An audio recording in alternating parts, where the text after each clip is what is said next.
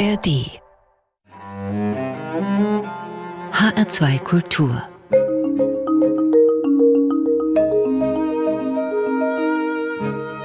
Doppelkopf am Tisch heute mit Professor Klaus Helmer. Klaus Helmer ist ein Theatermann durch und durch. Er ist Schauspieler. Seit mehr als 60 Jahren steht er auf der Bühne. Mit zwölf ging's los.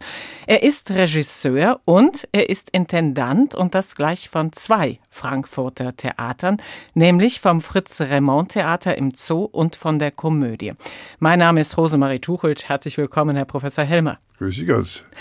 Herr Helmer, die Intendanz von zwei Theatern, das hört sich schon mal für mich wie ein Fulltime-Job an. Sie inszenieren aber auch und Sie übernehmen immer mal wieder in der Regel Hauptrollen. Das heißt, zwei Monate lang, sechs Tage die Woche Vorstellung, an manchen Tagen sogar zwei. Das ist ein Höllenpensum. Erlauben Sie mir gleich zu Beginn die sehr persönliche Frage. Wie schafft man das? Ja, indem ich es will. und indem ich es muss auch, nicht? Denn mein Tag fängt dann auch sehr früh an.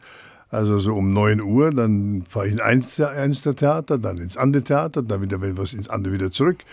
Und so um 17 Uhr begebe ich mich dann nach Hause, dann esse ich Mittag und Abend zur gleichen Zeit, dann mache ich eine Stunde Gedankenpause und dann geht's ins Theater. Und äh, aber da ich ja äh, zum Theater gegangen bin, weil ich Schauspieler war und das ja mein Beruf ist, mein Erlernter, macht mir es immer noch Spaß. Das heißt, es macht Spaß. Ich denke mir, sonst würde man wahrscheinlich ein solches Leben, was man mindestens so sich nach 14-Stunden-Tag anhört, nicht machen. Das heißt, Sie brennen für die Sache. Wenn Sie es auf den Punkt bringen müssten, was ist für Sie das Faszinosum Theater? Ja, das ist das Live-Erlebnis auch. Das ist das, das unmittelbar Erlebte, was man auch nicht ändern kann. Das ist beim Film oder Fernsehen, wissen wir, kann man ja schneiden, nicht? Wenn was man verspricht. Theater ist live und da ist eben für mich, das letzte Mal, als ich Theater gespielt habe, war, äh, ich bin aus dem Abend aus dem Theater gegangen, da stand ein junger Mann und sagt, kam auf mich zu und sagte, wissen Sie, haben einen neuen Stammgast gewonnen. Ich war heute zum ersten Mal mit meinen Eltern im Theater. Das ist ja so toll, da stehen ja lebendige Menschen auf der Bühne. und das war faszinierend. Das ist es halt. Das ist immer noch das, was es unterscheidet vom Film und vom Fernsehen, dass die Leute, und was passiert ist eben, das, da kann man nichts mehr ändern, nicht? Also wenn wir stolpert, stolpert er. Da kann man nicht schneiden und das ist, glaube ich, immer noch das Faszinierende für die Leute. Das ist wie beim, beim Fußballspiel, was live ist oder beim, beim Autorennen. Es kann ja mal was passieren, nicht? Das heißt aber auch, man kann vieles planen, aber wirklich sicher sein kann man nicht, dass es dann auch so läuft. Beim Theater passiert auch sehr viel Unvorhergesehenes. Also Pleiten, Pech und Pannen gibt's auch. Ja, aber eigentlich selten. Wissen Sie, ich sage immer, ein, ein, ein, vor allem eine Komödie ist wie ein Uhrwerk. Das ist so präzise probiert, jeder Blick, jede, jede Bewegung, alles, dass das eigentlich ein Freund mal gehabt, der gesagt, das gibt's ja nicht, dass das jeden Tag gleich ist. Der war, ohne dass ich weiß, in der Premiere, das wusste ich, und dann zweimal danach. Und da kam zu mir und wirklich toll, das ist ja wirklich immer, immer gleich. Es ändert sich natürlich was, weil die Leute lachen mal mehr, mal weniger.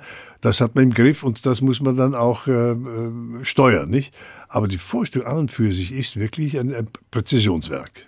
Es sei denn, es passiert was wirklich Unvorhergesehenes. Ich habe gelesen, Johannes Hesters war 94 Jahre alt, als er auf der Bühne einen Blinddarmdurchbruch ja. bekam und er hat dann, glaube ich, sogar zu Ende er gespielt. Er hat zu Ende gespielt und dann habe ich ihn ins Krankenhaus gebracht, ins Markus-Krankenhaus hier und äh, bin mit ihm bis zum OP-Saal, also bis in diese Schleuse habe ich ihn gebracht und das Letzte, was er da bekam, hat diese grüne Plastikmütze aufgesetzt und sagte mir, siehst du, sogar wenn ich operiert werde, werde ich maskiert.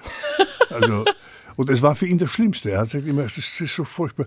Hast du, wie soll ich denn machen, was ich, sage Jobi, du kannst nichts dafür. Das ist dann wirklich etwas unverschuldet. Das ist furchtbar natürlich, aber also es war für ihn das Schlimmste, dass er die Vorstellung ausfallen und, äh, also das war für ihn wirklich mit das Schlimmste, was er je erlebt hat. Professor Helmer ist zu Gast im Doppelkopf in HR2 Kultur, Intendant des Fritz-Remond-Theaters und der Komödie in Frankfurt. Und Sie haben eben schon das Genre angesprochen, die Komödie. Manchmal hört man ja auch so bei den Inszenierungen in beiden Theatern so das Wort Boulevardtheater. Sind Sie damit glücklich oder haben Sie den Eindruck, das passt eigentlich nicht auf das, was ich Ach, mache? wissen Sie, Boulevard, ich komme aus dem Französischen, das war eigentlich eine Hauptstraße, eine große Straße, wo Theater gemacht wurde, wo viele Leute reingegangen sind. Das war eigentlich der Ursprung des Boulevards. Und Boulevardtheater heißt in einer Großstadt, in einer belebten Straße, dass dort ein Theater ist und dass dort Komödien gespielt werden. Ich kann damit ganz gut leben. Die Komödien, die bei Ihnen auf dem Programm stehen, das sind nicht unbedingt solche, bei denen man ja sich auf die Schenkel klatscht und dann danach nach Hause geht und alles ist gut. Zum Beispiel Wir sind die Neuen, eine Filmadaption. Da geht es um zwei WGs, ein Generationenkonflikt. Ziemlich fitte, ziemlich lebenslustige Alt-68er stoßen da auf ziemlich verkrampfte Studenten. Und auf der anderen Seite Monsieur Claude und seine Töchter, ja, da kommt das Multikulturelle beziehungsweise der Zusammenprall der Kulturen in einer Familie zusammen. Monsieur Claude, ein sehr bürgerlicher, gaullistischer, katholischer Franzose, wird er konfrontiert mit Schwiegersöhnen aus dem Islam, aus dem Judentum und als dann endlich ein Christ kommt, ist es ein Schwarzer. Das sind schon Komödien mit Tiefgang. Ist es das, was Sie auch suchen, wenn Sie Stücke suchen für Ihre Theater? Ja, das sind Glücksfälle. Und das sind, zeichnet natürlich einen guten Autor aus, der heutige Themen, wie ich sage immer, der Unterschied zwischen einer Tragödie und einer Komödie ist wie ein biegsamer Kamm. Solange man ihn biegen kann, ist es eine Komödie. Dem Moment, wo er bricht, wird es zur Tragödie. Mhm. Und äh, das ist natürlich ein Glücksfall. Das war früher äh, Ellen Eckburn, das war Neil Simon, die Themen, die uns beschäftigen, in der Gegenwart zu Komödien verarbeitet haben. Das gibt es leider heute sehr wenige, aber es sind Glücksfälle, wenn solche Stücke auf den Markt kommen. Das sind ja in diesem Fall gar nicht Stücke. Mir ist aufgefallen, Sie haben relativ viele Filmadaptionen. Sie haben selber mal The King's Speech inszeniert fürs Theater. Die beiden Stücke, die ich gerade genannt habe, basieren auch auf Filmen. Gibt es tatsächlich so wenig gute neue Stücke, die für Ihre Theater passen? Ja, es gibt leider wenige. Dieses Genre stirbt fast aus. Äh, der deutsche Autor, der viel Komödie geschrieben hat, Flato, ist vor kurzem gestorben, der sehr produktiv war. Mhm. Äh, Ellen Eckburn schreibt jetzt nicht mehr so, hat sich scheinbar ausgeschrieben. Neil Simon ist äh, auch nicht mehr. Also wir warten jetzt noch auf Autoren, die sich langsam in das Metier reinarbeiten, denn man sieht daran, wie schwer es ist, eine gute Komödie zu schreiben. Nicht? Ich sage immer, wenn man, wenn man eine, ein, ein, ein Stück bringt, eine Tragödie, wo man erzählt, die Mutter ist gestorben, das Kind ist gestorben, dann weckt es bei 100 Prozent Mitleid. Mhm. Äh, wenn Sie einen Witz erzählen, äh, von fünf Leuten, einer findet sehr gut, der andere lacht weniger, der findet nicht. Also Humor ist sehr schwierig, das auf einen Nenner zu bringen, der viel interessiert, ist sehr schwierig. Aber ich hoffe, dass langsam, man sieht eben, Autoren kommen, die sich den heutigen Themen widmen und zu Komödien verarbeiten. Es ist ja auch was ganz Besonderes, Komödien zu spielen, denke ich mir. Also man braucht ein ganz besonderes Timing. Es muss alles wirklich auf die Pointe hin funktionieren. Wie wichtig ist da das Zusammenspiel der Schauspieler? Sehr wichtig. Ich lege großen Wert darauf. Und man merkt das auch, wenn ein, ein Ensemble harmoniert und sie versteht, merkt man das unten auch. Also ich lege sehr viel Wert darauf bei den Besetzungen, dass das auch, dass es zusammenpasst, dass die Schauspieler sich verstehen. Auf, auf der Bühne ist einfach, das ist, das ist ein, ein kleines Universum. Da muss alles eigentlich stimmen, um wirklich zum Erfolg zu kommen. Jetzt inszenieren Sie ja auch selbst. Nach welchen Gesichtspunkten machen Sie das? Haben Sie da große Vorbilder mal gehabt, also von denen Sie sich wahrscheinlich längst emanzipiert haben? Naja, mich hat Komödie immer interessiert. Du komme ich aus Wien, ich bin ja Wiener. Und wir haben natürlich da tolle Komiker gehabt. Ich habe mit Hans Moser noch zusammen gedreht. Mhm. Ich habe mit Josef Meinrad zusammen gespielt, mit einem der größten deutschsprachigen Schauspielern, mit Werner Kraus. Also es waren keine Vorbilder, aber sie haben mich irgendwie in der Jugend doch geprägt äh, und mich zur sogenannten heiteren Muse, die ja sehr ernsthaft ist, hingesteuert. Und Wien hat ja eben doch noch von der Komödie her tolle, von Nestroy, von Raimund, nicht? Also es gibt sehr viele sehr intelligente Komödienautoren äh, oder die Italiener, die Deutschen haben leider sehr wenige, nicht? Also wenn man denkt, wie viel klassische äh, Komödien haben wir in, in Deutschland, dann ist das der zerbrochene Krug, das ist Mina von Bahnheim und dann hört schon beinahe auf. Klaus Helmer zu Gast im H2 Doppelkopf. Herr Helmer, das Publikum, das zu Ihnen kommt, das geht ins Remont-Theater, habe ich den Eindruck, das geht auch in die Komödie. Kommen sich die beiden Theater eigentlich manchmal in die Quere? Naja, ich versuche natürlich den Spielplan doch verschieden zu machen. Also im Zoo habe ich ja gemacht Klassiker wie, wie Nathan der Weise, äh, Andorra, Lustspiele äh, von Feuilletot. Äh, in der Komödie mache ich halt mehr die modernen Komödien.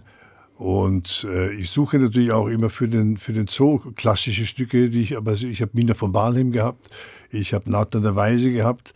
Also langsam gehen mir die Klassiker aus, die ich spielen kann. Denn Shakespeare hat meistens 18 bis 30 Personen. Das kann ich natürlich bei mir nicht gut besetzen.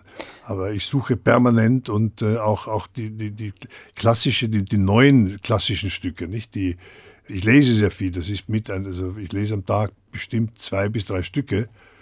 Und das ist, das ist eine Menge. Und darunter sind, wenn ich zehn lese, sind oft ist eins dabei, was spielbar ist. Also das ist sehr zeitaufwendig, einen Spielplan zu gestalten.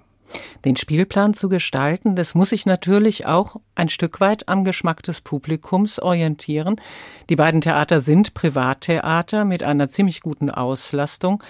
Hm, wie weit engt sie das auch ein? Also, dass es dann doch eher so Richtung Komödie auch gehen muss. Ich weiß, Sie haben mal von Neil LaBute was gespielt, das ging dann nicht so gut. Das lief nicht so gut. Nein, ich habe ein, so ein, ein tolles Stück letzte Saison gehabt, Vater, äh, was die Geschichte eines demenzkranken Vaters spielt. Und das Interessante im Stück war, dass das Publikum es mit den Augen des Demenzkranken sieht. Hm. Das heißt, es haben sich die Bilder verändert, es hat sich das Bühnenbild verändert. Es war eine tolle Aufführung. Es waren wirklich Hymnen an Pressen. Aber es war auch leider besuchermäßig nicht so toll besucht, was hat zur Folge, dass mir viele gesagt haben, wissen Sie, es ist eine tolle Aufführung. Ich kam weinend aus dem Theater zum Schluss, es war eine so tolle Aufführung. Aber es hat mich so gepackt, weil mein Mann ist dement und also es ist natürlich ein Thema, was viele trifft oder Nachbar oder Freunde dement sind, mit denen man mhm. nicht so gern konfrontiert wird. Aber es ist ein wichtiges Stück gewesen und es gibt auch Stücke, da weiß ich, die werden nicht so voll sein, aber die ich trotzdem bringe, weil ich sie sehr wichtig finde. Klaus Helmer, das Publikum, das zu Ihnen kommt, bestimmte Themen offensichtlich gehen dann nicht so gut. Ich denke mir auch bestimmte Darstellungsformen. Das sind nicht unbedingt die Freunde des Regietheaters, die zu Ihnen kommen, sondern die Stücke werden schon so inszeniert, wie sie der Autor gedacht hat, oder? Ja, und es sind die Schauspieler, die auch ihre Persönlichkeit zeigen sollen. Äh, denn ich finde immer, wenn der Vorhang aufgeht, steht nicht der Regisseur auf der Bühne, sondern die Schauspieler und das Publikum sieht das, was die Schauspieler machen. Und deswegen mache ich auch letztendlich Theater fürs Publikum. Die Schauspieler, da haben sie eigentlich immer ziemlich bekannte Namen. Das waren früher Leute wie Kuhlenkampf, Martin Held oder Kurt Jürgens, jetzt zum Beispiel Simone Redl, Thomas Busser, Anja Kruse, Jutta Speidel. Regelmäßige Gäste bei Ihnen. Wie wichtig ist das für Sie? Naja, es ist, es ist nicht das Wichtigste. Das Wichtigste ist, dass eine, eine Vorstellung gut gespielt wird. Das Stück muss stimmen, die Besetzung muss stimmen, der Regie muss stimmen und auch das Bühnenbild muss stimmen. Das sind eigentlich die Voraussetzungen, um einen schönen Theater, einen guten Theaterabend zu machen. Und das versuche ich immer zu machen. Und es gibt ja, Gott sei Dank, gibt es ja wirklich sehr gute äh, prominente Schauspieler, die den Beruf gelernt haben. Es gibt aber auch natürlich äh, Namen, die ich jetzt nicht nennen möchte, die im Fernsehen toll sind, aber auf der Bühne nicht brauchbar, weil man sie in der zweiten Reihe nicht verstehen würde. Mhm. Klaus Helmer im HR2 Doppelkopf. Es ist schon Zeit für die erste Musik, die Sie sich ausgesucht haben. Und da haben wir ja ein Stück Puccini, eine seiner ganz großen Arien, Nessun Dorma mit Luciano Pavarotti. Haben Sie dazu eine besondere Beziehung? Nein, ich finde es so wunderbar. Also Pavarotti ist für mich ein Tenor, den ich sofort raushöre. Er hat wirklich was Besonderes gehabt. Und äh, diese Oper finde ich so toll und diese, diese Arie ist für mich also ein, eine tolle Sache. Das heißt, das hat nichts mit dem Titel zu tun. Nein. Nessun Dorma, niemand schlafe, ist ja wahrscheinlich auch ein Wunsch von Theaterdirektoren, oder? so ist es. Wir hören Luciano Pavarotti.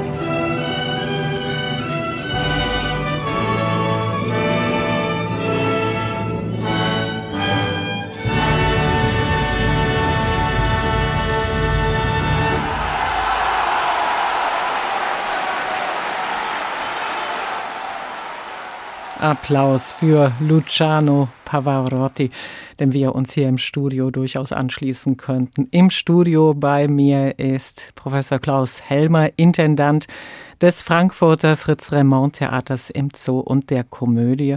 Schauspieler, Regisseur ist er außerdem. Herr Helmer, wir sehen uns jetzt mal ein bisschen den Schauspieler Klaus Helmer an. Das ging los mit zwölf Jahren auf der Bühne des Burgtheaters Wien. So, das lasse ich jetzt mal einen Moment wirken. So fängt nicht jeder an. Nein, sicher nicht. Aber wissen Sie, mein Vater war Schauspieler. Mein Vater hat auch Fernsehen gemacht in Berlin, 36 und so weiter. Äh, und ähm, sollte dann Intendant werden oder war 14 Tage Intendant in Berlin, sollte in die Partei eintreten, das hat er nicht gemacht und wurde eingezogen, ist gefallen. Also das sind mhm. Gene schon in mir drin gewesen. Und wir sind ja dann von, wir, ich bin in Brünn geboren und äh, wir sind dann dieser furchtbare Todesmarsch von Wien, den ich ja bewusst nicht miterlebt habe, aber meine Schwester ist neun Jahre älter. Und also von Brünn von, nach von Wien. Brünn nach Wien, ja. Mhm. Das war, muss furchtbar gewesen sein, das gibt es ja auch halt Schriftstücke darüber. Aber ich habe es Gott sei Dank nicht miterlebt und wir kamen nach Wien und äh, als ich zwölf war, ein Onkel, der auch in Brünn engagiert war, auch in Wien, der war in Wien engagiert und spielte im Theater und ich besuchte, gab ihm die Vorstellung, das war von Kästner ein Stück und der, ich besuchte in der Pause und das, der Theaterdirektor war da und sah mich und sagte, hör mal zu, ich brauche im nächsten Stück einen Jungen, hast du denn Lust? Da habe ich gesagt, ja, ich, was soll ich machen, ich weiß ja nicht. Sagt er, pass mal auf, hier hast du einen Text, ein Gedicht, lern das mal, kommst du nächste Woche, kommst zu mir und auf die Bühne und dann machen wir das mal. Und das habe ich gemacht und er hat gesagt, du bist engagiert. Und das bei zwölf Jahren und das war das war das erste Stück war nicht im Burgtheater, das war im Josefstadt, äh, ein Theater in der Josefstadt. Dann wurde ich gesehen und dann das zweite Stück war dann schon am Burgtheater in Jeanne d'Arc von, von Max Mell. Und dann habe ich das Glück gehabt, dann auch im Burgtheater zu spielen, den Sohn des Bürgermeisters in äh, der Hauptmann von Köpenick mit Werner Kraus, der mich sehr mochte und äh, es war einfach toll mit dem und er hat mir so viel gezeigt eigentlich von der von, er hat gesagt komm morgen in die Vorstellung schau in die, der spielt der äh, Bruder zwischen dem Hause Habsburg sagt komm steht in die Gasse dort und da muss ich jetzt sagen wie man weint und dann ging er also nach hinten mit dem Rücken zum Publikum. Das Publikum weinte wirklich und er guckte mich in die Seite an und verzog das Gesicht und lachte. Sagte nachher, siehste, das Publikum muss weinen, nicht du. Also es waren tolle Sachen damals, die ich, die ich wirklich gelernt habe. Das heißt nicht, dass ich jetzt lache, wenn ich weine, ich kann auch weinen. Aber äh, es war eine tolle Zeit und äh, ich habe dann fast an allen Wiener Theatern gespielt und bin dann äh, mit fünf, für mich war klar Theater. Also ich habe ja fünfmal, die, viermal die Schule gewechselt, äh, weil ich immer gespielt habe und das war, musste man ja Genehmigung bekommen vom Stadtschulamt und so weiter. Also ich habe öfters die Schule gewechselt, bis ich dann einen, einen, einen Deutschlehrer hatte, der der das verstand und der mich auch gefördert hat. Und, aber für mich war klar, Schauspieler zu werden. Und mit 15, also mit mittlerer Reife, ging ich dann ab von der Schule und habe mir mit 15,5 die Prüfung am Rheinland-Semi gemacht. Drei Jahre früher eigentlich als Drei vorgesehen. Normalerweise damals, fing man mit 18,5, 18 an. 18 ja. Jahre. Deswegen bekam ich Sondergenehmigung wegen besonderer Begabung und durfte, war mit 18,5 Jahren war ich fertig äh, mit dem Studium. Das ist ja Hochschule, das, das Rheinland-Seminar. Habe dort tolle Lehrer gehabt, Susi Nicoletti und Hans Jarrey und also Friedli Wehr, das waren damals die größten des deutschsprachigen Hauses. Und äh, bin dann, weil ich eingezogen werden sollte zur Bundeswehr und bei uns sind alle Männer in der Familie gefallen. Das heißt, ich bin im, im Vier-Meter-Haus groß geworden. Meine Mutter, mhm. Großmutter, Tante und Schwester. Und äh, das versuchte ich, dass, dass man mich nicht einzieht, weil ich damals schon eigentlich mit die Familie ernährt habe, mit meinem Geld, was ich bekommen habe am Theater. Das war nicht umsonst, sondern ich bekomme schon bezahlt für Gage. Mhm. Und das wurde abgelehnt und dann bin ich nach Deutschland gegangen, nach Düsseldorf 1962 mit 18,5 Jahren. Da wurde ich für volljährig erklärt, weil man damals mit 21 volljährig war. Und so ging es dann los und dann habe ich in Düsseldorf gespielt von 62 bis 65 und dann habe ich freischaffend, weil ich dann also wirklich sehr, sehr erfolgreich war, Gott sei Dank, und äh, auch viel zu tun hatte. Und 65 hat mich dann Raymond von Düsseldorf geholt nach Frankfurt für Telemaus Clay. Das war ein sehr interessantes Stück. Und so kam ich nach Frankfurt. Aber das Interessante ist, das war Schicksal. Meine Großmutter, die Mutter meines Vaters, die auch damals bei diesem Todesmarsch von Brünn war, die auch nach Wien kam, die kam dann äh, aufgrund von Ansiedlungen, wie es damals Flüchtlinge, die kamen nach Frankfurt. Und in Frankfurt gelebt. Das war die erste Beziehung und dann ich war mit sechs Jahren, also ich glaube, es war 1950, war ich zum ersten Mal in Frankfurt, da war noch sehr viel zerbombt bei meiner Großmutter, ich war eigentlich jedes Jahr hier. Und als ich im Seminar war, habe ich meine Großmutter wieder besucht. Und da war das damals das kleine Theater am Rossmarkt. Und da hat sie Karten gekauft und gesehen, es war ein hübsches Theater. Und gesagt, ach Gott, das ist ein schönes Theater. Da möchte ich auch ganz gerne mal spielen. Und das war dann die Komödie, die ich dann 72 übernommen habe. Also es sind viele Dinge, wo ich sage, das war Schicksal, hat mich nach, nach, Frankfurt gebracht. Und ich bin auch sehr glücklich und sehr froh darüber. Das war jetzt sozusagen in einem Parforce-Ritt. Kurz. Die Kurzbiografie von Professor Klaus Helmer, der heute hier bei mir zu Gast ist im HR2 Doppelkopf. Wenn wir nochmal kurz zurückgehen nach Wien, Max-Reinhardt-Seminar. Mit 15 sind Sie dort bereits angenommen worden. Ja. Wesentlich, ich, ich, habe mich auch dann schon älter gemacht. Ich habe nicht gesagt, ich bin 15, ich habe dann gesagt, ich bin 18. Und das Lustige war, als ich meinen 30. Geburtstag hier in Frankfurt gefeiert habe, da bekam ich von Kollegen, die mit mir aus der Schule waren, gesagt, wieso machst du dich jetzt praktisch, wieso machst du dich jetzt jünger? Also ich mache mich nicht jünger, ich, das ist wirklich meine, meine Zahl, nicht? Also, die haben gedacht, ich bin drei Jahre älter, nicht? Als ich 30 mhm. wurde, dachte ich, ich bin 33, aber ich war, bin wirklich 30 geworden. Ich habe dann meine, mit 30 meine echte Geburtstage zugegeben. Es war für Sie immer offensichtlich von Kindesbeinen an klar, dass Sie zum Theater gehen. Und als Sie dann nach Deutschland kamen, Sie waren an verschiedenen äh, Bühnen, Sie waren freier Schauspieler mit einer durchaus erfolgversprechenden Karriere. Und dann, 1972, da sind Sie 28 Jahre alt, werden Sie gefragt, ob Sie die Intendanz der Komödie in Frankfurt übernehmen können. Da haben Sie ja auch was aufgegeben, oder? Also ja. weil das mit dem der großen Schauspielkarriere das überall. das musste ich aufgeben. Ich habe zwischendurch auch immer Angebote gehabt, die ich immer abgelehnt habe. Unter anderem vor vielen Jahren. Äh, ich kann nicht sagen, was es war, aber es war eine, eine lange Serie, wo, wo man dann umbesetzt hatte und äh, da ist bei mich herangetreten.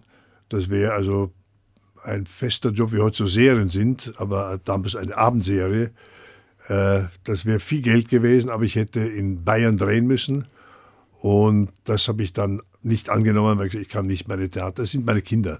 Äh, die Komödie und Remontage sind meine Kinder, die lasse ich nicht alleine. Und da habe ich es abgesagt. Und es war mir klar, dass ich mich dann auf Frankfurt konzentrieren muss und möchte. Da ich ein Mensch bin, der, wenn ich was tue, tue ich es hundertprozentig, habe ich dann alles andere abgesagt und habe mich nur für erstmal für die Komödie und dann nach Jahren dann auch das Fritz Theater übernommen. Und beide mit hohen Schulden.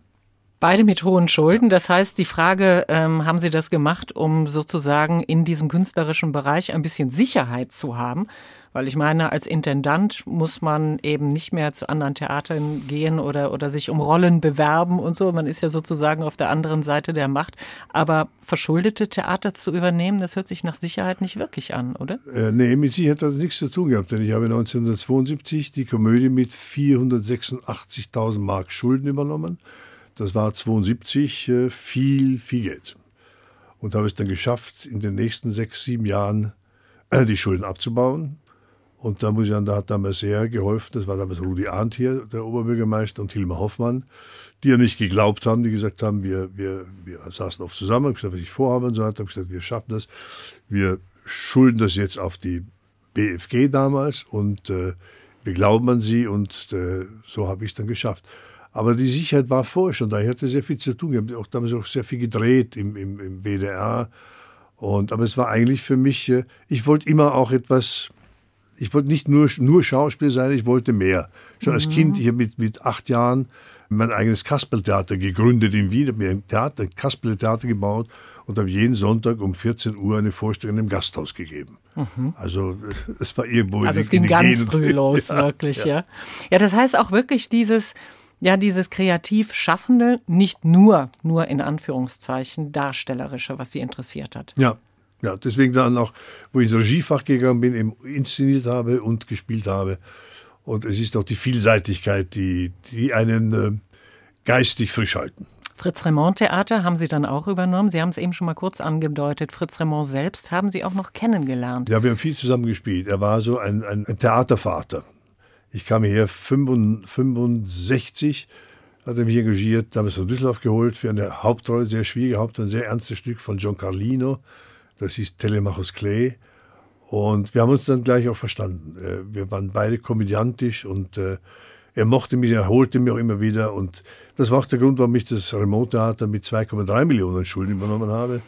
Weil erstmal wollte ich das Theater von Remo weiterführen. Und zweitens mal, in der heutigen Zeit, wenn ein Theater zumacht, macht es nicht mehr auf und ist eigentlich furchtbar. Jedes Theater, was geschlossen wird, ist eigentlich nicht nur fürs Publikum, finde ich, auch für die Schauspieler natürlich schrecklich.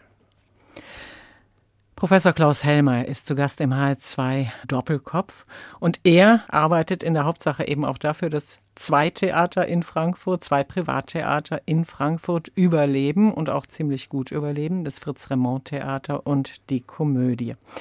Jetzt sind Sie als Intendant, als Regisseur eben derjenige, der sagt, wo es lang geht. Was für eine Art Chef sind Sie eigentlich? Ich bin gesund autoritär. das also, müssen Sie erklären. Ja, ich habe kein Napoleon-Syndrom, aber ich verlange von mir sehr viel und ich verlange von anderen auch sehr viel. Und ich weiß immer über alles Bescheid. Ich bin einer, der über alles informiert werden muss und Entscheidungen trifft, die ich auch alleine treffe, weil dafür bin ich auch verantwortlich. Ich bin keiner, der, der, der, Dinge abgibt, sagt, der andere ist schuld. Erfolg ist mein Erfolg und ein Misserfolg, dazu stehe ich auch. Also das, äh, ich bin allein verantwortlich. Fürs Finanzielle wie fürs Künstlerische. Das heißt aber auch, also reine ähm, Harmoniebedürftigkeit kann Ihre Sache nicht sein, oder? Doch, ich leide manchmal drum. Ich muss natürlich mal manchmal Dinge tun, die ich ungern tue, aber die müssen halt getan werden fürs Theater.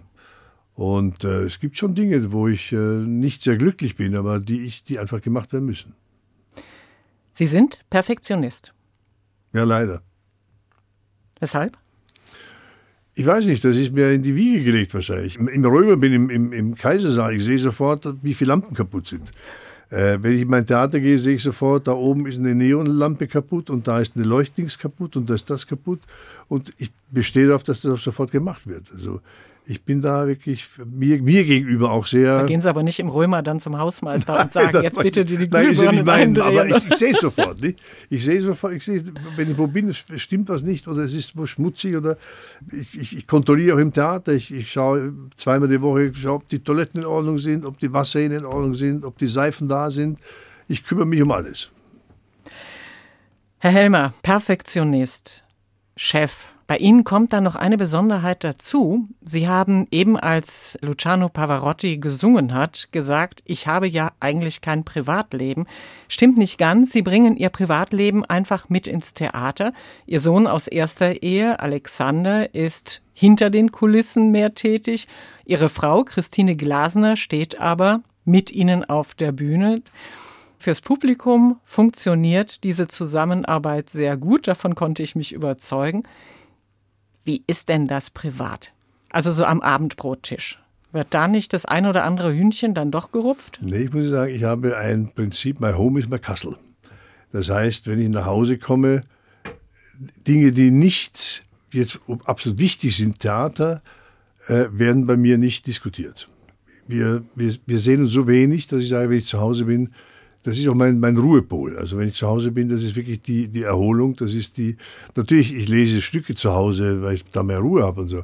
Aber das Theater wird eigentlich weit, so weit wie mir ausgeklammert, weil dann fängt ein bisschen Privatleben, wie ich dann doch haben und äh, es ist wirklich mein Ruhepol. Dazu gehören in dem Fall natürlich zwei. Ja. Also Ihre Frau, Christine Glasner, macht das so auch mit? Ja, ich habe das Glück, meine Frau gefunden zu haben, die das mitmacht und die, ich sage immer, ich bin Bigamist. Ich bin einmal verheiratet mit meiner Frau und einmal verheiratet mit meinen Theatern. Ja, und Ihre Frau muss dann ab und zu zur zweiten Frau, nämlich eben ins Theater und hat da den eigenen Ehemann als Chef über sich. Das geht gut, das akzeptiert sie auch. Weil ich sage, ich habe ich hab kein Napoleon-Syndrom, sondern äh, wenn ich was sage, dann hat es einen Grund. Und mein Vater Verständnis dafür. Aber wie gesagt, ich bin glücklich, dass ich meine Frau gefunden habe, die sehr viel Verständnis für mich und auch fürs Theater und für unseren Beruf hat. Klaus Helmer ist zu Gast im HR2 Doppelkopf und der nächste Musikwunsch von Ihnen, der finde ich ist absolut selbsterklärend. Wir hören von Frank Sinatra My, My Way. way.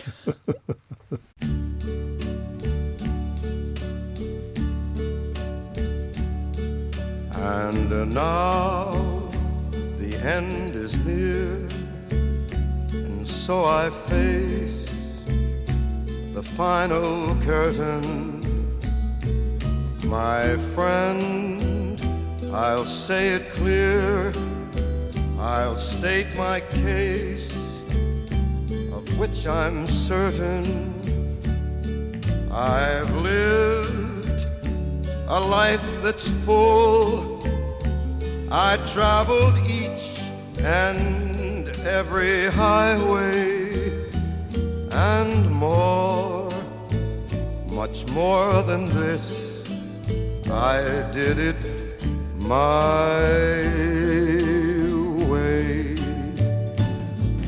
Regrets, I've had a few, but then again, too few to mention. I did what I had to do, saw it through without exemption. I planned each charted course, each careful step along the byway, and more, much more than this, I did it my way. Yes, there were times I'm sure you knew when I bit off more than I could chew. But through it all, when there was doubt,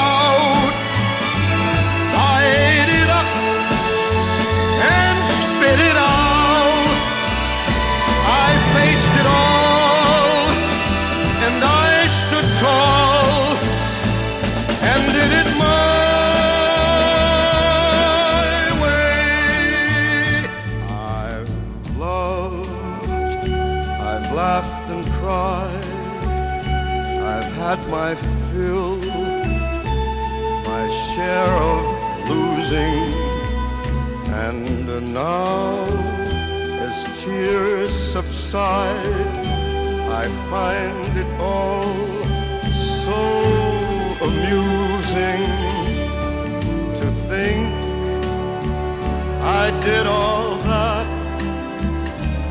And may I say, not in a shy way, oh no, oh no, not me. I did it my way. For what is a man?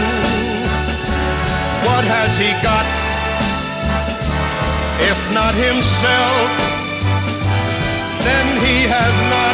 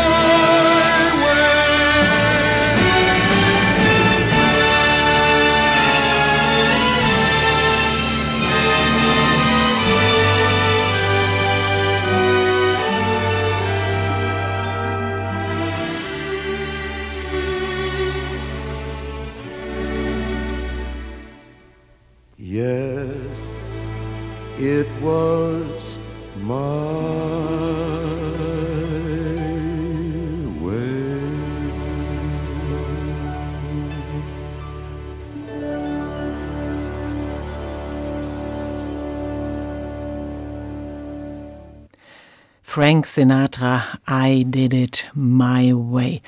Klaus Helmer ist bei mir zu Gast im H2 Doppelkopf Studio. Klaus Helmer, Intendant der Komödie und des Fritz Remont Theaters in Frankfurt. Schauspieler, Regisseur ist er außerdem. Und Sie haben einen Musikgeschmack für Musik, die einem so leicht die Tränen in die Augen drückt, oder? Naja, es ist gef- gefühlsbetont. Ich finde das halt wunderbar, wenn man Musik hört und es, es bewegt einen, ist das, finde ich, was Tolles. Der Text I Did It My Way, das ist ja dieses, ich habe das so gemacht, wie ich mir das vorgestellt habe, volles Risiko, ich stehe zu meinen Entscheidungen, passt eigentlich auch alles zu dem, was Sie uns bisher erzählt haben über Ihr Leben, über Ihre Arbeit. Bei Sinatra ist das aber alles in der Vergangenheit. Das hört sich so ein bisschen nach Abschied an. Davon, Herr Helmer, kann bei Ihnen aber, glaube ich, keine Rede sein, oder? Nein, ich bin äh, Gott sei Dank Optimist und äh, ich bin unberufen gesund und äh, ich werde weitermachen, solange ich gesund bin. Es ist mein Leben. Theater ist mein Leben. Gibt es denn irgendwas, wo Sie sagen, ach, das will ich unbedingt noch mal machen? Also eine Rolle, ein Stück. Das brauche ich jetzt unbedingt noch. Nein, Gott sei Dank nicht. Es gibt ein, eine Rolle, die an mir vorbeigegangen ist, die ich immer gern gespielt hätte. Das war Hamlet, aber da bin ich also wirklich zu alt. Selbst als Theaterdirektor kann ich sagen, das spiele ich jetzt. Äh, könnte ich sagen, aber das wäre ein, ein großer Fehler, das würde ich nicht machen. Aber ich bin eigentlich mit meinem Leben ungeheuer zufrieden und bin meinem Schicksal sehr dankbar. Wenn Sie auf Ihr Berufsleben zurücksehen, was war denn für Sie das größte Erlebnis? Also das größte Erlebnis war dann nach dem Reinhardt-Seminar das erste Mal als sogenannter gestandener Schauspieler auf der Bühne zu stehen. Die erste Premiere, die vergisst man dann nicht. Es war eigentlich auch eine tolle Sache, es war ein tolles Stück mit Gustav Fröhlich, damals mhm. viel mhm. älteren, der Uferstar, mit Annemarie Blanc, einer großen Dame des deutschen Theaters, und ich als Junge, ein Candida von Bernard Shaw. Mhm. Das werde ich nie vergessen, die Nervosität, dieses Lampenfieber in Deutschland zum ersten Mal auf der Bühne, das ist eigentlich unvergesslich. Das hört sich aber auch an, als wäre das einmalig gewesen. Die Sache mit dem Lampenfieber nee, zumindest. Das, ist, das wird immer schlimmer. Lampenfieber ist da, also das, damit muss man sich abfinden. Manche glauben, das nimmt, das geht, wird weniger. Nein, es, es wird eigentlich mehr, weil die Erwartungshaltung größer ist und äh, der Erfolgsdruck größer ist. Nein, nein, also äh, Premierenfieber, das ist äh, nach wie vor äh, ein Ding, das man gern verdrängt, aber wenn es kommt, muss man damit leben. Wie lebt man damit? Gibt es da Rezepte, wie man damit umgehen kann? Ich versuche dann autogenes Training zu machen, mhm. was ich mir mal angeeignet habe vor Jahren mal. Aber äh, das hilft manchmal, aber damit, das gehört zu unserem Beruf dazu. Also wer das nicht aushält, der hat in dem Metier nichts verloren. Das gehört eigentlich, eigentlich mit dazu. Herr Helmer, jetzt haben Sie ja in Ihrem bisherigen Berufsleben auch eine sehr lange Zeit der Theatergeschichte in Österreich, aber in der Hauptsache in Deutschland miterlebt. Wie sehen Sie denn die Zukunft der Privattheater zum Beispiel, also von Theatern wie den Ihren? Naja, ich glaube immer, es wird immer schwieriger, weil viele junge Leute äh, Privattheater zu führen, bedeutet ja ein großes Risiko. Wenn was schief geht oder es läuft nicht, dann ist das das eigene Geld, das ist aus der eigenen Tasche. Und eine Produktion äh, ist relativ teuer. Also bevor eine Premiere rauskommt, sind schon mal fast 100.000 Euro weg. Mhm. Und das muss wieder eingespielt werden. Und es gibt viele junge Leute, die heute zum Beispiel so ein Risiko gar nicht tragen wollen. Die wollen spielen, ist okay, die wollen inszenieren, ist okay. Aber diese, diesen Druck zu haben, du, es muss funktionieren, es muss gut besucht sein, sonst kannst du gar nicht existieren, das wollen viele gar nicht mitmachen. Also das Risiko und die Verantwortung wollen viele nicht tragen. Also es wird Privattheater wird es weiterhin geben, bestimmt. Aber ich sage immer, ich äh, wenn ich mal sterbe, komme ich nicht am Friedhof, sondern ins Senckenberg-Museum als Asteopteryx, als Dinosaurier. Also, aber ich hoffe, es wird, es wird weitergehen. Ja, es ist ja auch gar nicht so einfach, also solche Doppelbegabungen zu finden. Also zum einen künstlerisch ähm, etwas zu geben zu haben und auf der anderen Seite aber eben auch ein ökonomisches Talent um so ein Theater am Leben zu halten, oder? Man muss die Fähigkeit haben, sich gegenüber auch kritisch zu sein, sich, sich, sich zu unterfragen. Das ist ja, weil ich auch ja selbst inszeniere und spiele. Ich bin mir Schauspieler auch kritisch gegenüber. Also das ist ein, ein, eine Begabung, aber auch eine Belastung, äh, sich selbst in Frage zu stellen. Und das muss man können, sonst wird es zur Routine und dann ist es nichts. Wir haben eben darüber gesprochen, dass Sie noch nicht an Ruhestand denken. Hätten Sie denn Pläne, was Sie außer Theater machen würden? Nein, ich, ich könnte nicht zu Hause sitzen und nur Zeitung lesen oder Fernsehen schauen. Nein, ich, es ist wie gesagt, es ist wirklich, es ist mein Leben. Es ist, ich kann mir nicht vorstellen, was, was anderes zu tun in dem Alter, wo manche schon Pension sind, nicht? Mhm. Aber nein, ich bin immer noch voller Tatendrang und ich bin immer noch, ich bin ein Mensch auch, ich bin auch sehr wissbegierig. Ich, ich bin zum Beispiel in die Härte Gesellschaft über Gehirnforschung, wenn ich Zeit habe, bin ich bei jeder Vorlesung dabei, mhm. weil mich Dinge immer noch interessieren. Ich, ich, ich lerne auch noch gerne. Und das äh, ist, glaube ich, was sehr Wichtiges. Das kein Stillstand, sondern also ich bin über Gehirnforschung, ich war bestimmt jetzt bei zehn Vorlesungen einmal im Jahr und ich, ich kenne über Synapsen und ich, also es, es, es interessiert mich. Mich interessiert mhm. immer noch, auch außerhalb des Theaters, interessiert mich sehr viel. Das ist notwendig, um überhaupt Kraft zu haben, wahrscheinlich dieses Theater selber zu machen, dass man von außen immer noch mal Input bekommt? Ja, ja. ja sonst wird man ja zum Fachidioten. Also ein Teil ist natürlich, ein Teil meines Lebens ist Fachidiotie, aber das, was übrig bleibt, damit äh, gehe ich um. Ich bilde mich gern, ich, ich bin neugierig auf vielen Gebieten, aber mehr auf wissenschaftlichen Gebieten. Äh, Psychoanalyse interessiert mich, weil das natürlich mit dem Beruf ein bisschen zusammenhängt. Mhm, mhm. Und ich, ich bin wahnsinnig interessiert und äh, bin manchmal wie ein Schwamm, der sich mit anderen Dingen noch vollsaugt. Ja, dann wäre mein Vorschlag für Ihren hoffentlich in weiter Ferne liegenden Ruhestand, also absolut ich hatte gedacht, Sie könnten nämlich durchaus auch Ihre sämtlichen Ehrenplaketten und Ehrenringe, die Sie schon alle bekommen haben, die könnten Sie dann polieren. Also was haben Sie alles? Goethe-Plakette des Landes Hessen, auch die Goethe-Plakette der Stadt Frankfurt, dann Ehrenringe, Bundesverdienstkreuz, Hessischer Verdienstorden, Friedrich-Stolze-Preis, der Professorentitel, der wurde Ihnen durch den Bundespräsidenten der Republik Österreich verliehen. Wie wichtig sind Ihnen denn solche Auszeichnungen? Ach, wichtig nicht, aber es ist doch schön, wenn man an anerkannt wird. Ich muss sagen, ich habe mich darüber gefreut, weil es eine Anerkennung meiner Arbeit ist. Das ist für mich wie Applaus und äh, das ist was Wunderbares. Herr Helmer, wir haben schon drüber gesprochen, über das Erlebnis, was Sie am meisten geprägt hat im Theater. Was ist es denn am Theater, auf das Sie auch gut verzichten könnten? Äh, das sind Zeitungsberichte über Menschen, die nichts geleistet haben, die plötzlich im Mittelpunkt stehen, die ganzseitige äh, Zeitungsseiten beanspruchen, die mit dem Beruf überhaupt nichts zu tun haben und die plötzlich zu Schauspielern gekürt werden und eine Popularität erreichen, die wir als normale Schauspieler nicht erreichen werden. Mhm. Äh, Was meinen Sie da zum Beispiel? Ja, ich möchte jetzt keine Namen nennen, aber mhm. es, es, gibt viele äh, Damen, die populär geworden sind, nichts geleistet haben. Also so ein Star-Kult? Ein Star-Kult, der aber, mein Star, Humphrey Bogart war ein Star. Der äh, konnte das, es auch. das ist ja gerechtfertigt, nicht? Nur ich ärgere mich über Dinge, die plötzlich hochgepusht werden, die nichts geleistet haben, weder im Theater noch im Film, die man irgendwann mal rüberhuschen und die man dann als Schauspieler bezeichnet, denn das ist eine Missachtung meines Berufs. Herr Helmer, ein Erlebnis im Theater, das Sie uns unbedingt noch erzählen wollen? Ja, das betrifft meine Präzision auch. Und ich, ich, bin also sehr bekannt dafür, dass meine Vorstellungen wirklich präzise bis zur letzten Vorstellung sind. Das war in der Komödie vor, ah, das war 1976, da spielte Walter Giller bei mir, mein Freund Harvey. Und Anna Telluren, die damals auch hier in Frankfurt sehr populär war, spielte auch mit. Und es war Rosenmontag. Und ich habe zum Schluss hat äh, Walter Giller immer beim Verbeugen so auf die Seite gedeutet und da kam der imaginäre weiße Hase, den man mhm, ja nicht sieht, genau, kam ja. an, zu ihm und er verbeugte sich. Und am Rosenmontag hatte ich mir bei äh, Kostümverleih ein weißes Hasenkostüm geliehen habe mich versteckt, wirklich, dass mich niemand sieht, kurz vor dem Applaus in einem Eck. Ich wurde geschwitzt. Dieser ganze Hasenhans war zu klein. Und als er so deutete und der imaginäre Hase kommen sollte, kam ich richtig raus und nahm ihn in die Hand. Er war völlig erstaunt und ich hörte nur die Telluren sagen, hoffentlich ist der Chef nicht im Haus. Sehr schöne Sache. Unvorhergesehenes Unvorhergesehen. im Theater. Manchmal ist auch der Intendant selbst dafür zuständig. Ja.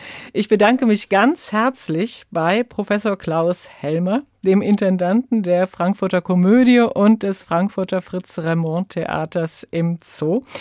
Und wir haben den letzten Musikwunsch von Ihnen. Gloria Gaynor, I am what I am, aus Ein Käfig voller Narren. Weshalb haben Sie sich diesen Titel ausgesucht? Ich habe es vor vielen Jahren in, in Berlin gesehen, in einer wirklich tollen Aufführung. Das Musical, ja. Das Musical. Mhm. Und äh, ich war von dieser Musik, also vor allem von dieser Nummer so begeistert, dass ich die dann nicht mehr vergessen habe und äh, die ich mir dann auch gekauft habe, auch von verschiedenen Sängerinnen und Sängern. Aber ich finde, das ist ein Ich bin, wie ich bin, ist ein schöner Titel auch. Herzlichen Dank nochmal an Klaus Helmer. Mein Name ist Rosemarie Tuchelt und hier ist Gloria Gaynor mit der Funky-Fassung von I Am What I Am. I am what I am. I am my own special creation. So come take a look. Give me the hook or the ovation. It's mine. that I want to have a little pride in my world, and it's not a place I have to hide in. Life's not worth a damn till you can say, I am.